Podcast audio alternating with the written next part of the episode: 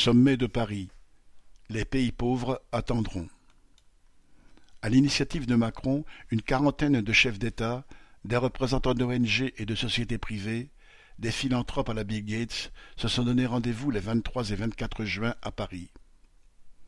Il s'agissait de redéfinir, rien de moins, un nouveau pacte financier mondial censé aider les pays pauvres à faire face au surendettement et au réchauffement climatique. À l'occasion de ce sommet, certains chefs d'État, comme le Brésilien Lula ou la première ministre de la Barbade Mia Motley, ont dénoncé la responsabilité des grandes puissances industrielles dans la crise climatique et le sous-développement d'une partie de la planète. Le sommet a rappelé, il a eu au moins cette utilité, que depuis trois ans, les conditions d'existence se dégradent dans le monde. La sous-nutrition concerne 150 millions de personnes supplémentaires. L'extrême pauvreté est repartie à la hausse. Le spectre du surendettement ressurgit pour des dizaines d'États, toujours payés d'une catastrophe par leur population.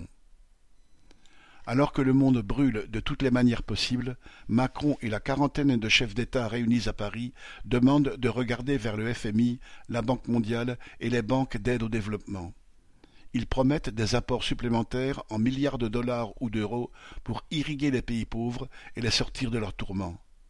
C'est grotesque, puisque ces officines ont toujours d'abord arrosé les multinationales et accessoirement les potentats locaux en dessous de table et pots de vin. À ce propos, une des seules mesures concrètes annoncées à Paris est révélatrice des enjeux. Le Sénégal de Macky Sall, dont la police a tué des dizaines de manifestants dans les dernières semaines, va, selon le magazine Challenge, citation, recevoir 2,5 milliards d'euros pour promouvoir les énergies renouvelables. La somme est prêtée par le FMI, des bailleurs publics et privés, avec le soutien de la France, de l'Allemagne, de l'Union européenne.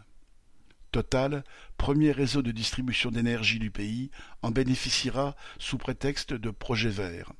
Alors que le Sénégal est au bord de la banqueroute, la population ne peut certainement pas regarder ces 2,5 milliards comme une bénédiction, puisqu'il faudra les rembourser avec intérêt.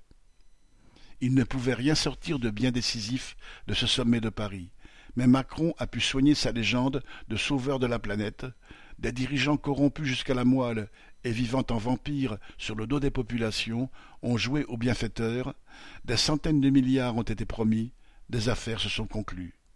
Les populations, elles, resteront sous le dictat des multinationales, des bailleurs de fonds publics ou privés. Boris Savin